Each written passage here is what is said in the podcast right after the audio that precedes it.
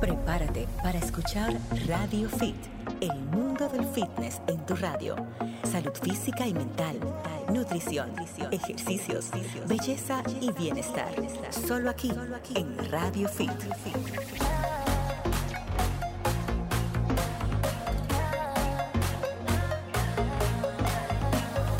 ¿Qué, tal amigos?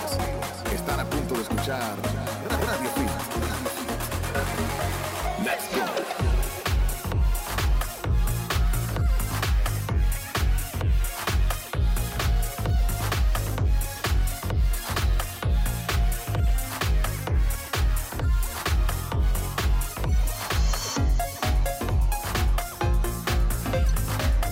Hola, a todos. Gracias por la sintonía. Esto es Radio Fit, el mundo del fitness en tu radio. Y en este sábado, July, te están haciendo señas. Ay, mi amor, aquí haciendo estoy. tú ahí? En este sábado, como siempre con ustedes, hablando de los temas de salud, bienestar, fitness, ejercicio, cuidarnos y sobre todo la parte interior, que también es parte de lo que forma nuestra salud, nuestro bienestar emocional y personal. En, en este tema tenemos una segunda parte en este sábado junto a Raymond Moreta, enfocándonos principalmente en comunicación, oratoria y cómo esto influye en nuestra salud y en nuestro bienestar. Tenemos las preguntas que se quedaron pendientes de la pasada entrega, que son muchísimas y por supuesto vamos a ver eso, cómo influye en nuestra ansiedad, en nuestro estrés, el hecho de comunicarnos bien o mal y cómo esto también incide en la parte éxito laboral, parte éxito emocional, personal. Todo esto es un tema que va ligado, lo que es la comunicación asertiva y la parte salud y bienestar. Claro que sí, como tú dices, Giselle, cuando nos podemos comunicar correctamente, pues obviamente nos sentimos más seguros, nos sentimos mucho mejor y eh, como evitamos problemas y estrés. Claro que sí, y como vimos en la entrega anterior,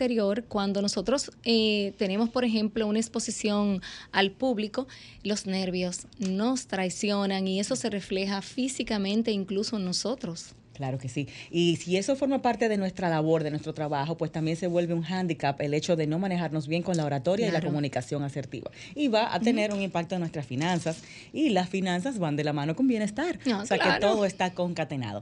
Tenemos este tema junto a Rey y también vamos a estar haciendo consulta fitness como cada sábado. Las preguntas que ustedes tengan sobre ejercicios, sobre suplementos, eh, los consejitos que podamos compartirles aquí al aire o ustedes a nosotros, pues bienvenidos. Las líneas vamos a compartirlas también antes de ir a la primera pausa, Julie, adelante. Claro que sí, tenemos el 809-540-165 para los que se encuentran en Santo Domingo. Tenemos el 1-809-200-165 para los que están en el interior y nuestra línea internacional, por supuesto, libre de cargos, el 1833 610 165 y si quieren vernos, por supuesto, Giselle que vino muy linda con ese colorcito que le queda así bien asentado, pues nos pueden ver a través de www solfm.com y recuerden que al finalizar subimos siempre a las redes de Sol, también a las de Giselle, unos cortitos para que vean los clips, los clips más importantes del día de hoy. Claro que sí. Julie, a propósito del tema de, oratoria y comunicación, justo hoy vamos a iniciar nosotras el curso con Rey claro. para eso mismo, perfeccionar, porque la semana pasada nos dijo que somos unas cotorras, básicamente. Sí. No dejamos hablar a nadie, ni escuchamos a nadie, así que por ende vamos a perfeccionar la oratoria con Rey Claro que sí, a ver si mejoramos esas cositas. Señores, siempre se aprende algo nuevo. Claro que sí. Nosotras que somos súper intensas, eh, a veces nos atropellamos unas eh, a otras y cuando hablamos también con otras personas, porque creo que eso es algo que también lo hacemos no solo cuando hablamos eh, aquí, por ejemplo, en la radio, en público, sino cuando hablamos con otras personas en el mismo trabajo, en el ambiente laboral. Y eso tiene toda una proyección de nosotros que va a influir en absolutamente todas las áreas de nuestra vida. Claro que sí. Julie, antes de ir a por la primera pausa y ya está Rey entrando, me gustaría dejar abierto lo que son los tips y para que ustedes empiecen a hacer sus llamadas y sus consultas con nosotros aquí en la cabina. Eh, algo que, me gusta mucho compartir son las cosas que a mí me funcionan, porque yo sé que las personas se ven identificadas cuando han probado una u otra cosa, que si les funciona, que si no les funciona. Saber más o menos cuáles son los errores que cometemos nosotros o las cosas que aprendemos en el día a día para estar en forma y de ahí nutrirse y poder usarlo como herramienta. Claro. Por ejemplo, te doy una, un ejemplo de esta semana, algo que que aplico para mi fitness.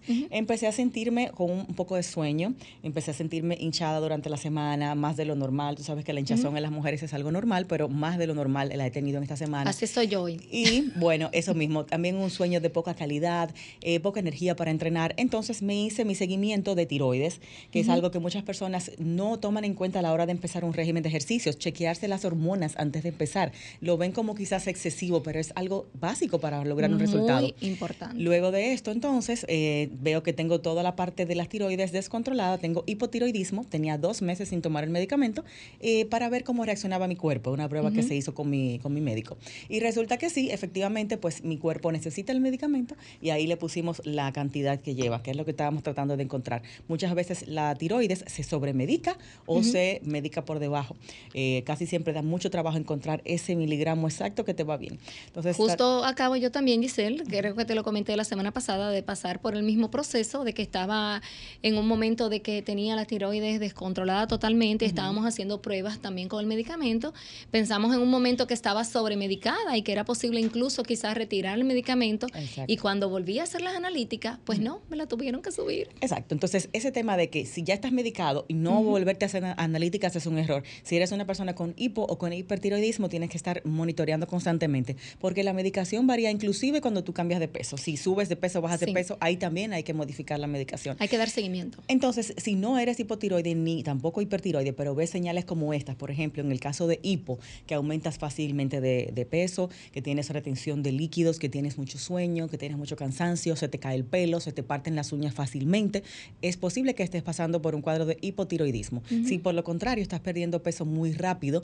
tienes taquicardia, eh, adelgazas con una facilidad increíble, aparte de eso estás irritable, eh, también con un sueño de poca calidad, mucho insomnio, también pudieras estar en la parte contraria que es hipertiroidismo. Entonces, estas dos cosas van a incidir las dos en bajar grasa y aumentar la masa muscular, se van a interferir si no están bien controladas estas hormonas. Las tiroides tienen que estar niveladas para que el cuerpo funcione. Tanto así que se afectan inclusive los electrolitos y muchos otros valores. Te cuento, en mi caso se afectó el sodio, el potasio, el magnesio. Todo esto tuvo una variante por el hecho de no estar medicada. O sea que muy importante eh, conocer el estado interno de nuestro organismo en cuanto a hormonas se refiere antes de empezar un régimen de ejercicio. Y hasta, hasta el estado de ánimo realmente influye la tiroides. Yo me doy cuenta, el mal humor, eh, mi estado de ánimo, la resequedad en la piel. O sea, realmente hay que dar seguimiento. de hecho, yo le dije, doctor, pero tengo, ¿qué suplemento me tomo? Tengo esto bajito, esto bajito. No, nada. Vamos a esperar eh, que el medicamento haga su efecto, porque cuando la tiroides se descontrola, descontrola todo lo demás.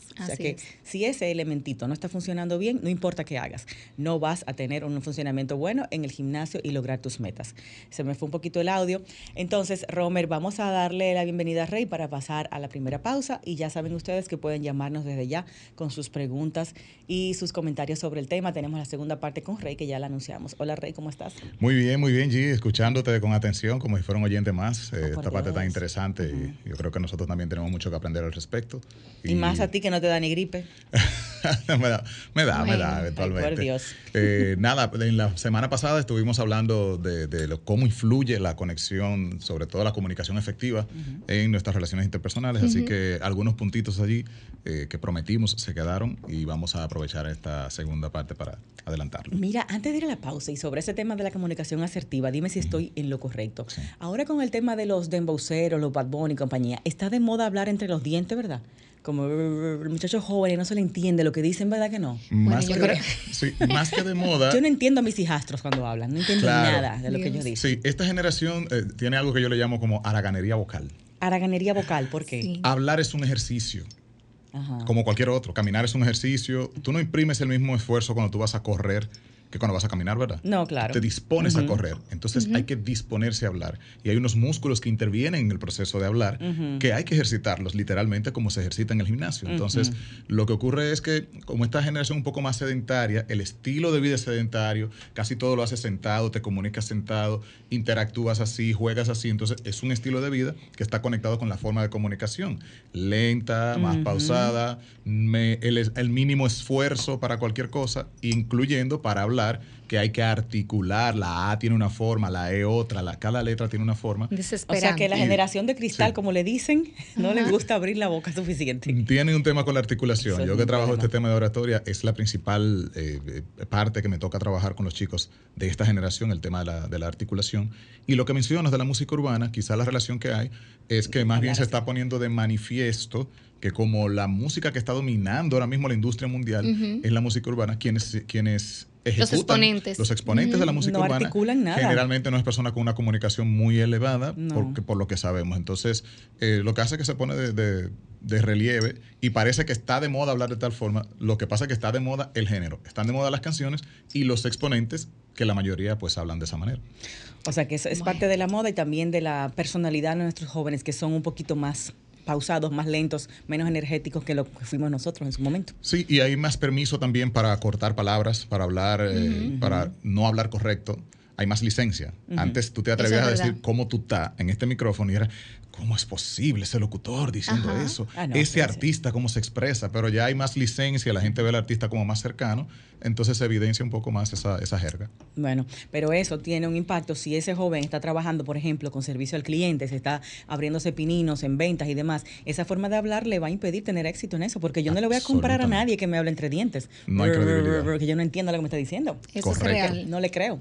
Entonces, eso es sumamente importante tomarlo en cuenta, chicos, jóvenes que nos escuchan aquí en Radio Fit. Bueno, volvemos con más luego de la pausa. Recuerden que pueden llamarnos o escribirnos a los likes para sus preguntas, arroba Sagón, arroba Giselle Mueces, arroba Raymond Moreta y llamarnos a las líneas que tenemos directas aquí a la cabina, desde Estados Unidos sin cargos, desde el interior sin cargos y desde aquí del Distrito Nacional.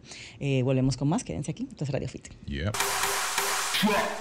El fitness es para todos. escuchas Radio, Radio Fit.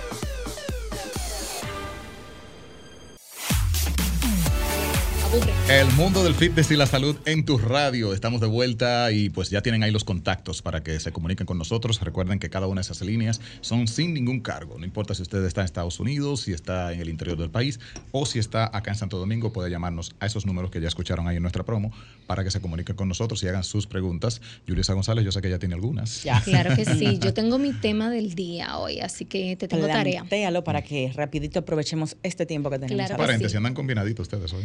Eh, sí, hicimos una, nos llamamos antes. Exacto. para vernos bella hoy. Claro. Mira, Raymond, realmente yo tengo una pregunta para ti.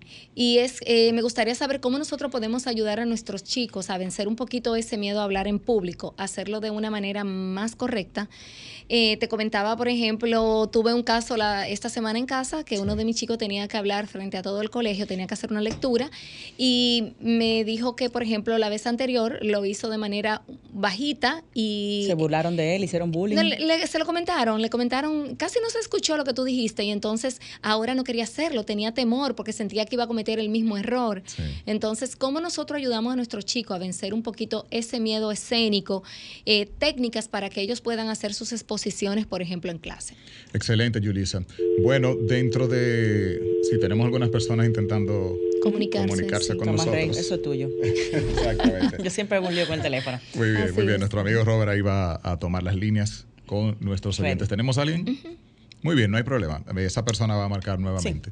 Les decía, Julie, el tema de, los miedos a hablar en público. Recuerden que la semana pasada mencioné el asunto de darse el permiso a equivocarse.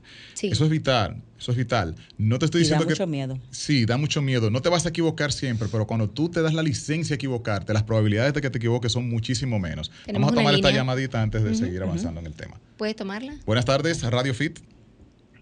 Sí, saludo. Me gustaría hacer una pregunta al, experto ahí en comunicación. Adelante. Adelante. Aproveche. ¿Hay, alguna técnica? ¿Sabes que yo a veces tengo miedo de hablar en público porque hay alguna palabra que no la puedo mencionar porque soy media lengua, como dicen. ¿Hay alguna técnica que yo pueda hacer a ver si eso se corrige o necesariamente eso implicaría algún proceso de cirugía que haya que hacerse? Muy buena pregunta, sí. Eh, muchas veces es un tema físico es un tema físico que no tiene manera de ser de ser eh, de tratado. Lo primero que yo hago es evaluar si ese tema verdaderamente es una limitante física. En la mayoría de los casos, como hablar es un ejercicio, ya lo decía, es un asunto de la ejecución de esa pronunciación que estás haciendo. Cada letra, cada letra tiene una forma de ser pronunciada en nuestra boca. Todos los músculos que intervienen, eh, está la lengua, eh, está la laringe, están las cuerdas vocales. Entonces, cada uno de esos elementos cumplen una función allí. Yo lo primero es que analizo si tú verdaderamente tienes la capacidad o no de pronunciar esa letra. Por ejemplo, nosotros tenemos vicios del lenguaje muy, muy regulares en República Dominicana. Uno que es el rotacismo, otro el lambdacismo, sigmatismo. Eso, en términos llanos, es la gente que cambia el rotacismo, por ejemplo, la R por la L. Sí. Lo que vemos en Ersur, mm. dicen Wilson, Erielo, ¿verdad? Hay gente que dice L en lugar de, de R. Eso es lo más común porque se se estila que suceda aquí en Santo Domingo, y como es la capital y está la mayoría, entonces Santo Domingo y todo el este, hablamos mucho con la L, eso se llama lambdacismo, porque en verdad que sí, mi amor. Mm, Sonaste de vocero. Exacto. Y hay una razón geográfica incluso por ese, de ese lambdacismo. Eh, Puerto Rico, ¿dónde está? También cerca de nosotros. En, el este, pero en el este, justamente. En el este. Oh. Sureste. O sea, lo heredamos de. Entiendo de una correlación allí eh, geográfica y cultural. Porque en Puerto Rico había ha habido siempre una migración ahí cercana. Eh, Higüey, Punta Cana, Romana, toda esa zona está bastante cerca. Está más cerca de Puerto Rico que hasta del mismo Santo Domingo. Rotacismo R, la, el lambdacismo R. ¿Y la otra? El sigmatismo tiene que ver con el tema de la S, la omisión de la misma. Ah, pero no la tenemos la mayoría. Eso es geografía nacional. Y el otro que no tiene nombre, podemos decirle cibañismo. O barbarismo, que es como se le llama a cualquier palabra que tú pronuncias de manera incorrecta. Barbarismo, ahí está la I, que, se, utiliza en el Cibao en lugar de la L y en lugar de la R. Entonces. No sabía que había un término que definía todo eso. Correcto. Esos vicios lo hay, del habla. Lo hay. Entonces, para. vamos a tomar la clase, Giselle. sí. Giselle y Yuli ya, se activaron, así que el que está vamos escuchando. Vamos a tomar unas clasecitas hoy. Entonces, esta persona con la R tiene problemas. El que es nos llamó. probable. Entonces, para conectar con la respuesta, ¿por qué le explico esto? Porque a veces es un asunto de repetición y de hábito. Yo me voy a sentar contigo y a mirar a ver si verdaderamente tú no sabes pronunciar esa letra o es que simplemente por la costumbre del decirla regularmente así, o porque no has analizado exactamente qué es lo que hace tu boca cuando va a pronunciar esa letra en específico, puede que no lo estés haciendo. Pero si yo analizando, mira, esto se hace así, y tú me la pronuncias una vez, significa que no es una limitante. Es que ya el cerebro está acostumbrado a decirla así. Y cuando tú estás en una conversación regular, pues va a salir el hábito. Sí, porque ya, porque ya, ya te acostumbraste a decirlo así. Pero si lo lograste hacer una sola vez, yo digo, espérate, tu problema no es físico es de costumbre. Entonces vamos a practicar esa letra, vamos a repetirla. La gente que tiene temas con la R, por ejemplo, el que está en el sur y dice R en lugar de L, debe hacer muchos trabalenguas con L. como, como antídoto. Porque hay una letra que tú no estás acostumbrado a pronunciar. Entonces tienes que decirle a tu cerebro y a tu cuerpo, como músculo, ejercitar esa parte de decir la L Esa letra está aquí, existe, vamos a decirla. Exactamente. Hay personas, Raymond, que también tienen una condición, digamos, que eh, física, por ejemplo, lo que le llaman el frenillo en la lengua, que también le este impide eh, pronunciar algunas palabras de una forma correcta. Sí, en ese caso ya si es un tema físico, entonces sí tendría que hacer un proceso. Claro, un procedimiento. Pero tal vez él se pueda beneficiar de hacer como tú indicas, eh, trabalenguas en este caso con la R, con la R, para ejercitar la R. Primero ver si la logra hacer ¿sí? Ahora, la logré una sola vez, ah, bueno, pues déjame repetirlo. Déjame hacer ejercicios parecidos a la R, como por ejemplo el motorcito, como dice. Sí, eso es lo que hace mi lengua cuando va a hacer la R. ¿Verdad? Entonces tengo que, tengo que practicarlo. Rey, tú decías en la semana pasada que a los niños no se les enseña oratoria en el colegio ni a los adolescentes y pasan por muchas a la hora de las explicaciones. Solamente le dicen tú vas a explicar, vas a exponer y ya. Y esta es la página. Pero entonces, ¿cuál es el tema de que tú entiendes que sí, que es parte de lo que es el desarrollo emocional de un niño, manejar bien su oratoria? Absolutamente, Giselle. Y te lo digo por experiencia porque fui siempre un niño sumamente tímido, callado. Hasta cuarto bachillerato yo me gradué siendo el alumno más callado de todas las escuelas por las que pasé. Y ahora una Y ahora no se cae. Y ahora me pagan por hablar, mira qué ironía. Qué bien.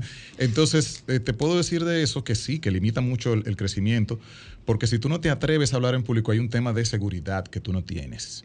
Entonces, si tú no tienes seguridad en comunicarte, no la vas a tener en otro aspecto. Exactamente. O es muy probable que la raíz de que tú no tengas seguridad al comunicarte tenga que ver con otra inseguridad que tú tienes por allí. Hay que analizar cómo ese niño siente que se ve, le gusta cómo se ve, se está conforme consigo mismo si la inconformidad viene por ahí, es probable que no se quiera exponer porque no le gusta su aspecto y pararse ahí ante todo el mundo es exponer su, su, claro. O sea que casi siempre el que no habla en público correctamente tiene una baja autoestima o una mala autoimagen. Hay una raíz muy conectada con eso. Puede ser con autoestima o puede ser con autocompasión. Ojo con este término. Autoestima tiene que ver con lo que yo pienso de mí. Cuando una persona no se siente a gusto con su físico o, con su voz o con algún elemento, tiene una baja estima de sí mismo. Ese es un tema y, es, y es necesario tratarlo. Ahora, existen personas que sí tienen una alta estima de sí mismos. Sin embargo, hay ciertos escenarios donde no quieren hablar, donde no quieren tomar la palabra. ¿Y eso por qué? Porque falta autocompasión. ¿Cuál es la diferencia de autoestima y autocompasión? Autoestima es lo que yo pienso de mí, el valor que yo tengo. Por tanto, yo, digo, yo soy bueno en esto, yo lo voy a hacer bien, o yo soy el mejor. Esa persona tiene autoestima. Y ese mindset te va a funcionar decir, yo soy el mejor para lograr algunas, algunas cosas. Sin embargo, en el mismo momento en que tú dices, yo soy el mejor en eso, significa que yo no puedo fallar. Si yo tengo una alta, estima de mí, yo me pongo la vara alta porque yo tengo una alta expectativa de lo que yo puedo lograr y de lo que yo he prometido lograr. Entonces, ahí es donde viene la autocompasión para que tú te des ese permiso de, hey, lo intentaste y estuvo bien. Hey, te puedes equivocar y no pasa nada. Pero fíjate que la autoestima te está diciendo tú eres el mejor, por tanto te exiges mucho.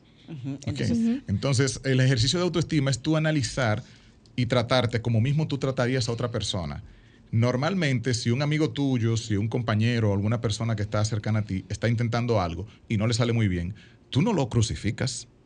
Tú le dices, hey, pero no, no estuvo tan mal. Y esa persona dice, no, yo soy un disparate, yo no sirvo. Tú dices, no, pero no es así, espérate.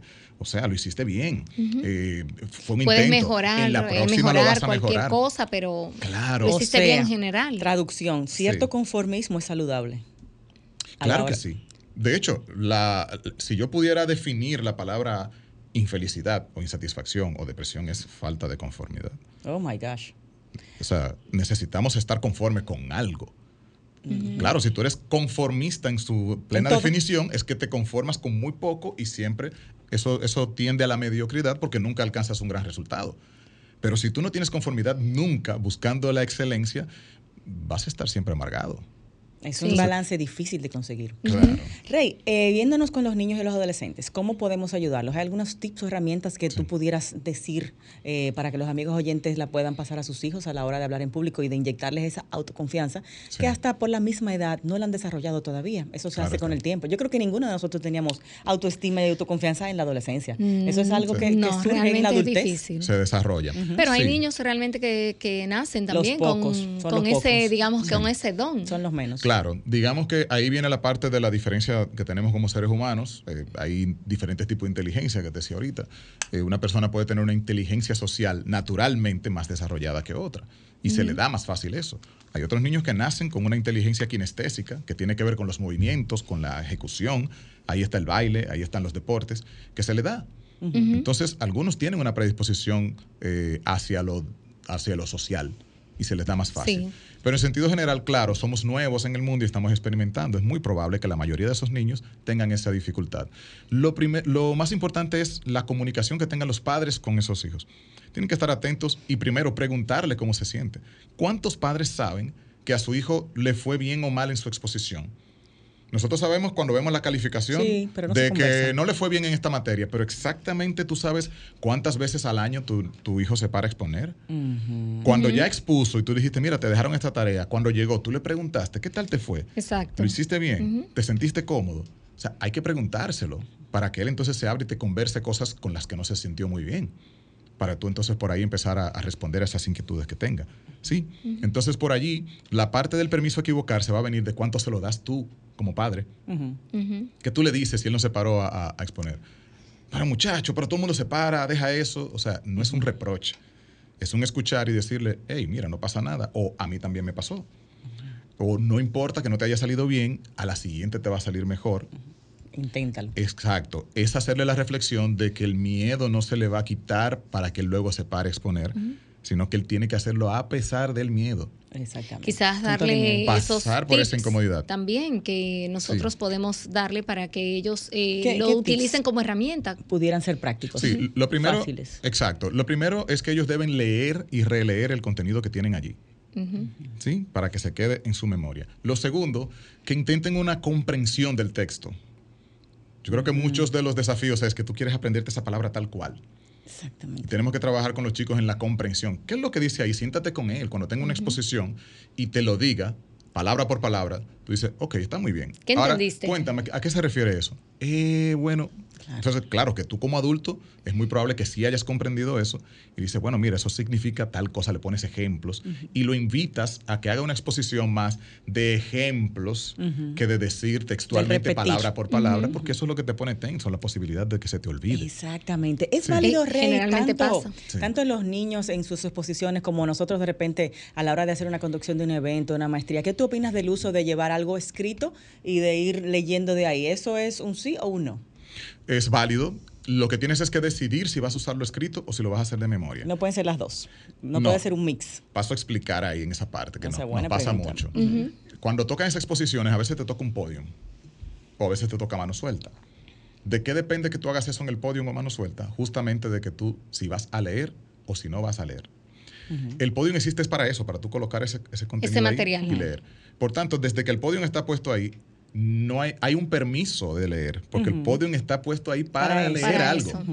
Entonces, lo primero que uno tiene que quitarse de la mente, ay Dios, estoy leyendo, no me lo sé de memoria, porque tú vienes del chip del colegio donde tú tenías que memorizarte las cosas y dispararlas. O sea, que eso no es mala oratoria, hacer un evento leyendo tu material. No, para nada la connotación que tiene eso, y yo quiero que la gente se quede con eso en la cabeza, la connotación que tiene leer algo es, esta ocasión es importante y yo he preparado algo que quiero que ustedes lo reciban de esta manera.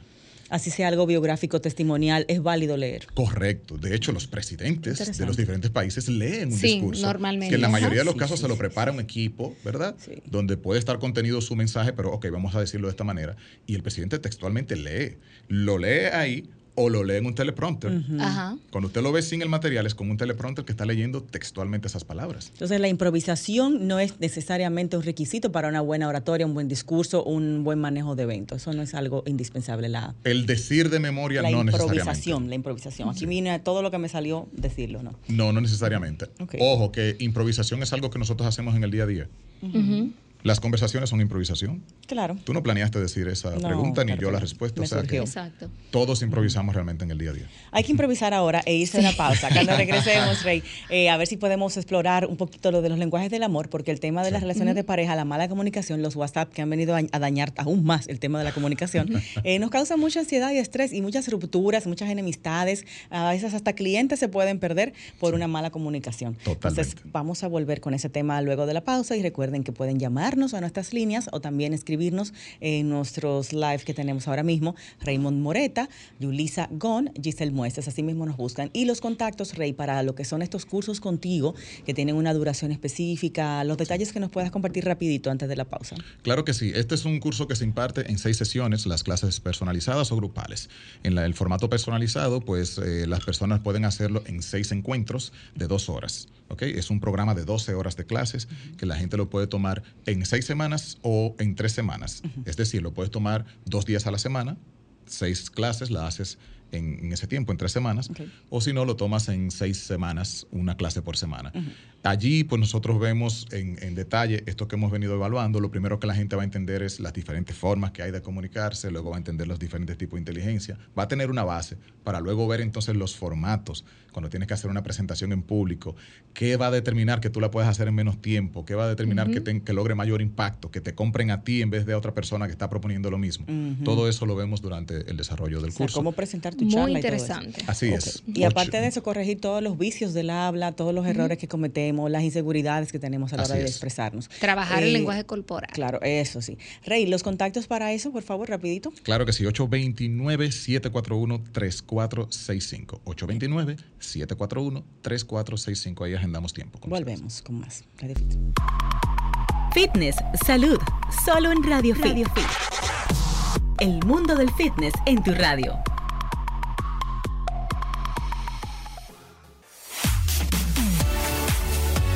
De regreso en nuestra consulta especializada de Radio Fit en salud, fitness y todo lo que tiene que ver con una vida plena, holística, saludable.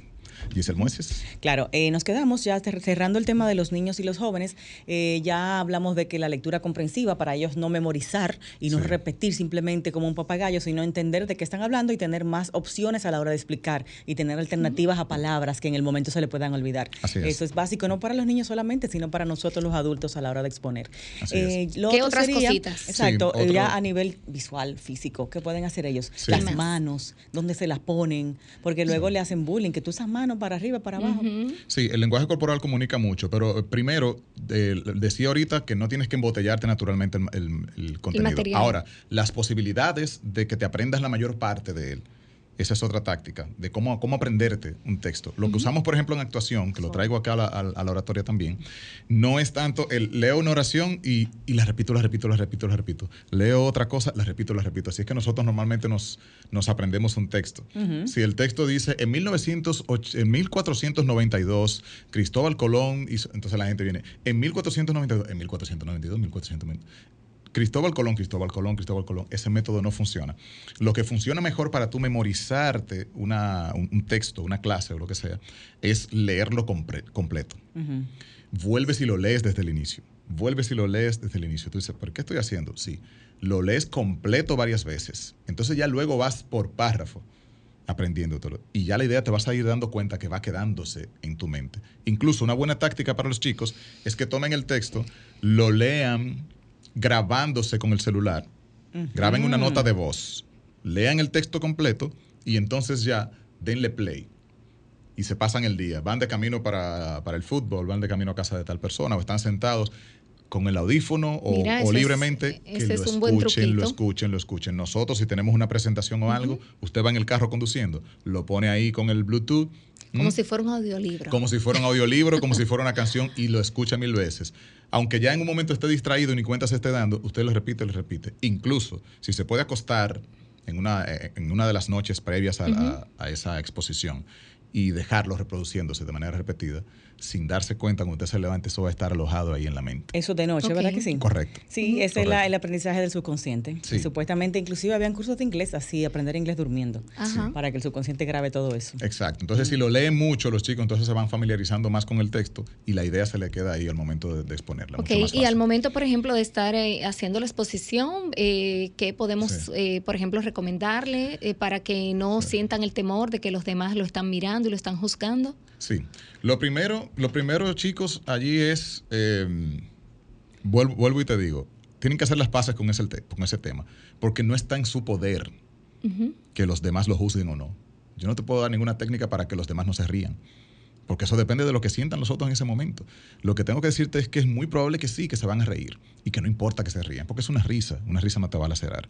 Ahora, tu lenguaje corporal, en la medida en que domines la respiración, eh, a ti que me escuchas, chico, adulto, eh, la respiración tiene un factor fundamental en la parte de que nosotros nos pongamos nerviosos, temblemos y todo eso. La reflexión que les hacía a ustedes la semana pasada respecto a nuestro instinto animal, que uno cuando, cuando está en supervivencia, lo que hace que el cuerpo se tranque y demás, la única manera de nosotros desbloquear eso es con respiración.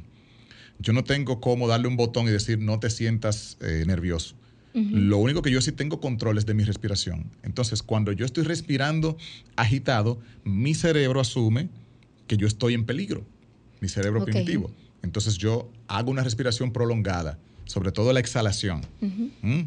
Una exhalación prolongada. Tomo cuatro segundos y exhalo ocho, diez segundos.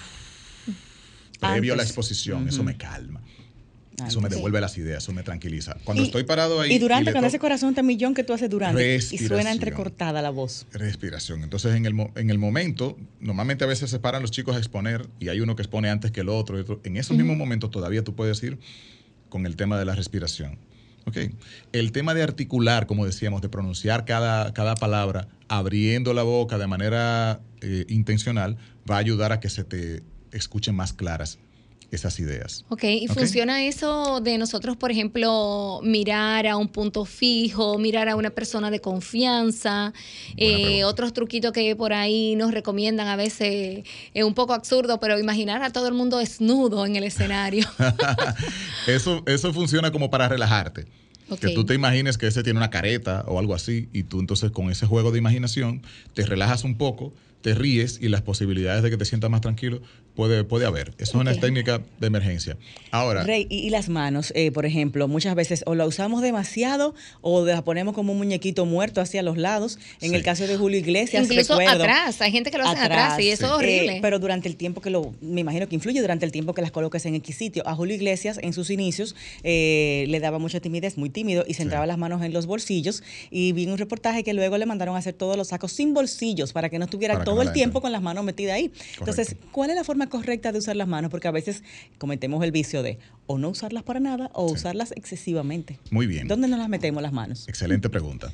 Lo primero que deben tomar en cuenta sobre las manos es que la altura en la que ella debe estar para gesticular, para acompañar el mensaje, es aquí a la altura de mi pecho pecho. Okay. No en la cara, porque cuando yo la pongo en la cara y hago una expresión, porque tal cosa, ¿verdad? Quienes nos están viendo ahora mismo en video, está compitiendo mi lenguaje verbal con mi lenguaje visual y el lenguaje visual es más fuerte.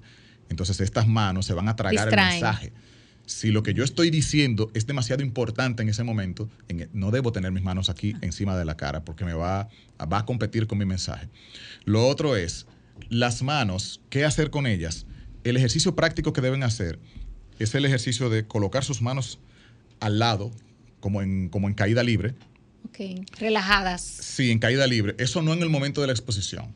Previo a eso, cómo entrenarse para el uso correcto de las manos. Ahí voy. Mm. Déjalas en caída libre e intenta decir todo lo que vas a decir sin moverlas. Parece muy básico y muy tonto, pero hay una naturaleza de que nosotros andamos gesticulando porque sí.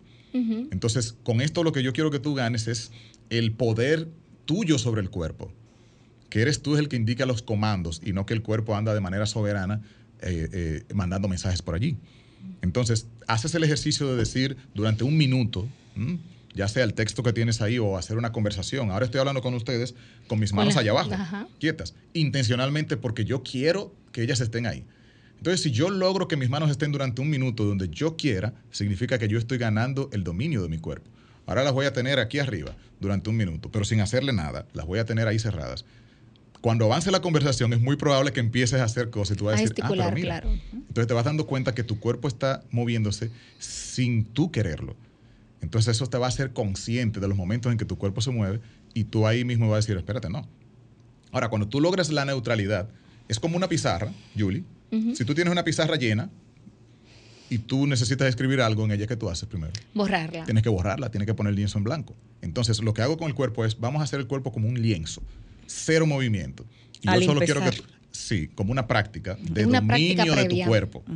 Sí, domina tu cuerpo. Pon el cuerpo como si fuera un lienzo y te quedas en neutro y dices todo, todo, todo, absolutamente todo, con las manos en una sola posición. Cuando lo logres, que en principio quizás tú vas a ver un movimiento y vas a decir, ah, caramba, mira, no pude. la moví o intenté mover una parte de la cabeza, vuelvo a inicio hasta que yo lo pueda hacer completo en la posición que yo dije que me iba a quedar. Cuando yo logre eso, entonces ahí yo empiezo a incorporar movimientos que yo quiero. Porque día a día las personas hacen tal cosa, porque toda esta gente que me acompaña, pero eso soy yo que estoy diciéndole, voy a poner esta mano. Son movimientos intencionales. Cuando diga gracias, me voy a poner en la mano en el pecho, porque eso tiene un significado del corazón. Ahí te voy. Eso. ¿Cuáles gestos nos dañan la comunicación y causan una mala impresión en el otro? Brazos cruzados, brazos detrás de la espalda. ¿Cuáles gestos debemos evitar con las manos eh, que caigan mal? Y también con los ojos que tú nos has dicho que esa parte, como no nos estamos viendo, hacemos de todo con esa expresión visual y dañamos la comunicación. Muy cierto, Giselle. Muy cierto, Giselle.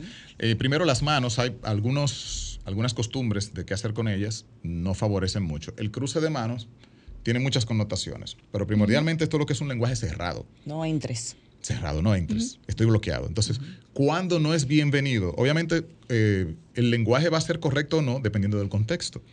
En un contexto que nosotros estamos teniendo un debate de ideas, una discusión, que la gente le dice discusión y cree que es pelear, ¿no?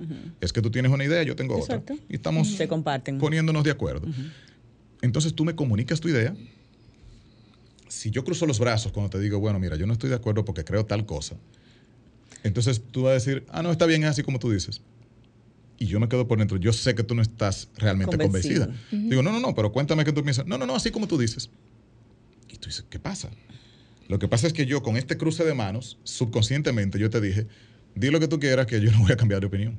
Ya yo estoy cerrado aquí. Ese cruce de, manos lo, que, lo que comunica visualmente es de aquí no me muevo. Yo no estoy Claro, aunque te esté diciendo una cosa con mis palabras, pues estoy totalmente cerrado. Estoy cerrado. ¿Y poner las manos detrás de la espalda indica que estoy escondiendo algún sentimiento, algún pensamiento? No da confianza.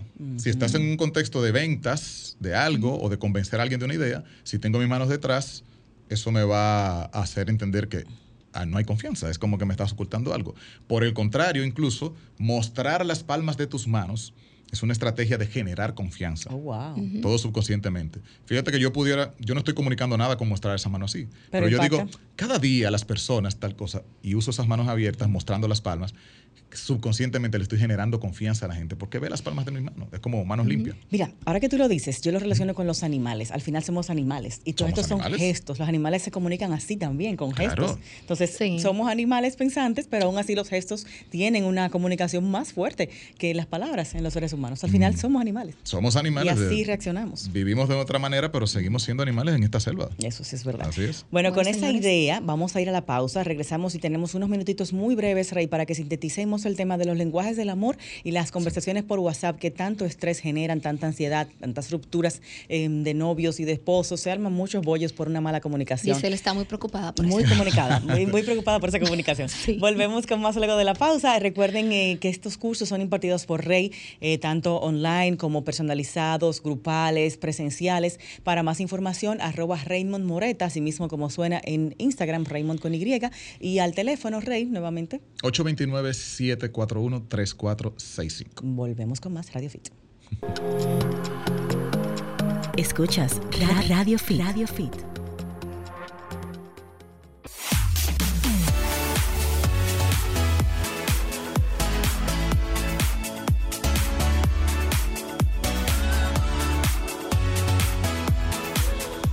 Estamos de regreso en Radio Fit en esta última parte. Seguimos aclarando algunos temas relativos a la comunicación efectiva, oratoria, a propósito de los talleres que imparten. Queremos hablar. Estamos gozando aquí, Mira, me pasa mucho en, el ambiente de, mi casa familiar, la comunicación asertiva, según mi esposo, yo no la tengo. ¿Por qué?